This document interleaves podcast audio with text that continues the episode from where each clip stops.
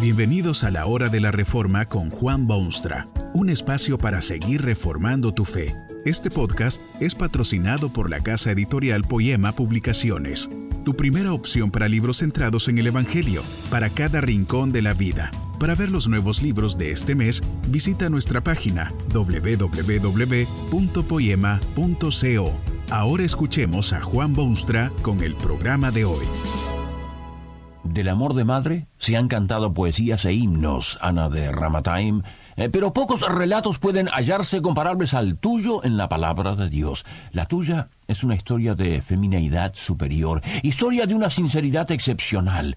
Presenta un ser amable al extremo y de carácter envidiablemente insistente de cosas buenas y santas.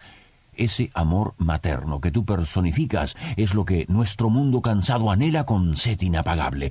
Tal vez podamos tú y yo animar al mundo de hoy con tu brillante ejemplo de amor maternal. Tal vez una madre frustrada puede recibir alientos nuevos. Tal vez una madre en potencia puede recibir consejos sabios. Tal vez un hijo alejado puede derramar una lágrima por su madre ausente al ver en tu amor un reflejo del amor que fuera suyo.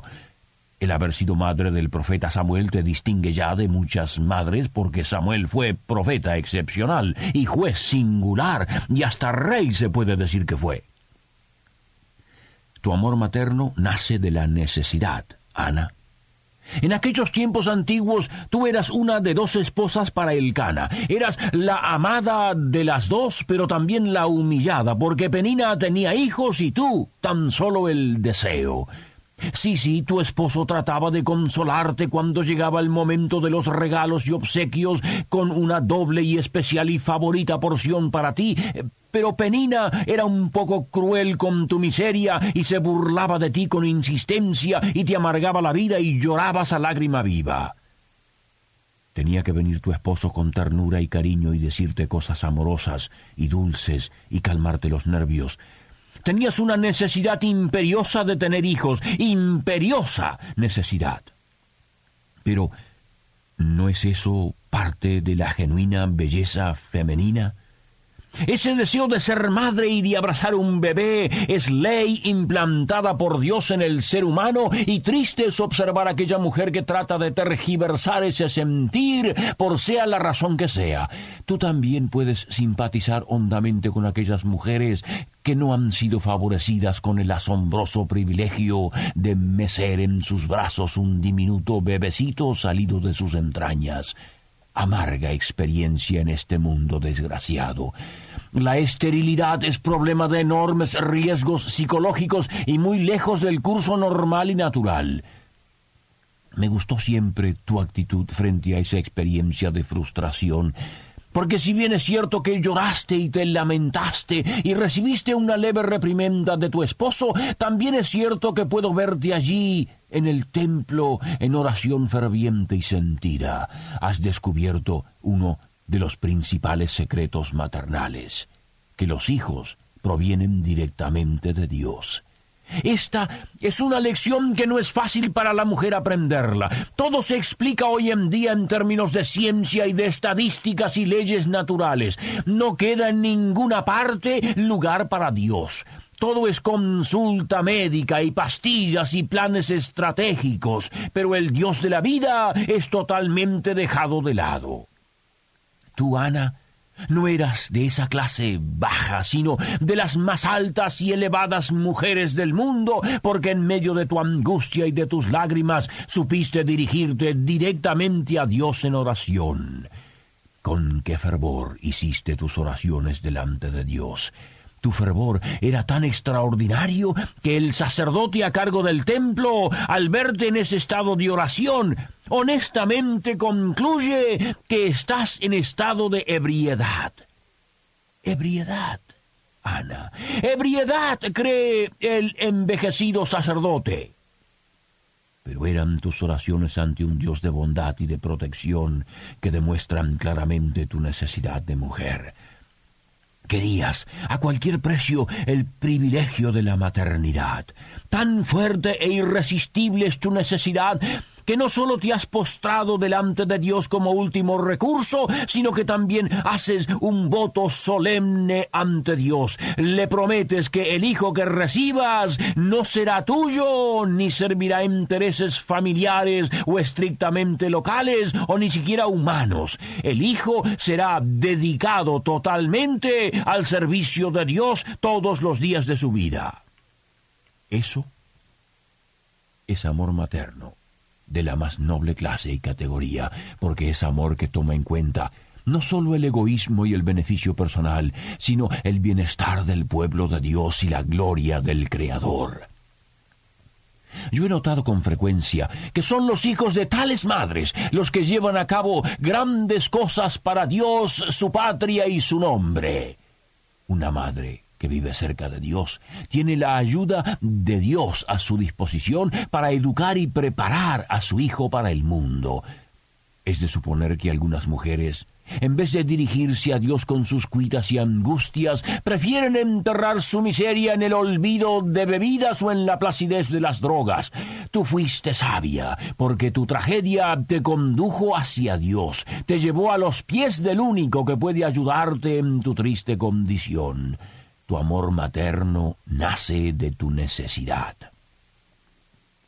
Se nutre en el nacimiento Qué estupenda experiencia fue darle la bienvenida a ese bebé en el seno de tu hogar. La burlona penina debe callarse la boca. Tu esposo apenas puede vivir con su orgullo y tú seguramente cantabas de felicidad desbordante.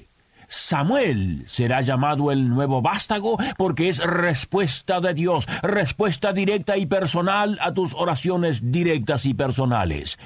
Samuel significa oído de Dios, aparte de haber sido pedido de Dios. Dios ha oído tus oraciones, Ana, y ahora tienes en tus brazos de madre lo que prometiste devolverle a Dios a su debido tiempo. El amor materno se nutre en el nacimiento de Samuel. La gran cuestión ahora será ese voto tan severo que hiciste delante de Dios. ¿Irás al templo un día de estos, Ana, y darás a Dios lo que en tu momento de necesidad le prometiste. Parece tan fácil hacer promesas cuando uno está en el fondo del abismo, casi tan fácil como no acordarse de ellas cuando uno está fuera de peligro. Hasta te niegas a hacer el viaje acostumbrado de todos los años con el resto de la familia. Utilizas la excusa de que el niño es pequeño y necesita de tus cuidados maternales. ¿Será que tienes miedo de enfrentarte con el sacerdote del templo o con Dios mismo y de no estar dispuesta a entregar tu hijo amado al Dios que te lo dio? Ese amor materno se nutre en el nacimiento, pero ese mismo amor requiere además el cuidado constante de ese niño amado. ¿Vencerán tus deseos personales o llevarás a tu hijo a los atrios de Dios? Eras mujer de fe, Ana, fe digna de imitarse y ciertamente envidiable para los demás porque cuando llegó el tiempo, efectivamente llevaste a tu hijito a los recintos del templo de Dios. Ese amor materno tuyo se nota en los nombres, el tuyo propio y el que le diste a tu hijo. El tuyo significa gracia o favor que es una de las grandes virtudes de Dios, que desciende con sus dones de amor sobre buenos y malos, y por pura gracia está dispuesto a venirse a este mundo y rescatarnos de pecado y culpa, y sanar nuestras heridas y llevarnos luego al cielo perfecto. Pero más elocuente es el nombre que le diste a tu Hijo, porque revela claramente tu devoción a Dios como algo infinitamente superior a tus propios deseos o los caprichos de tus familiares y parientes. A Dios le has pedido este hijo, a Dios se lo has prometido y a Dios se lo entregarás, porque eras mujer consciente de tus privilegios, pero también tus deberes.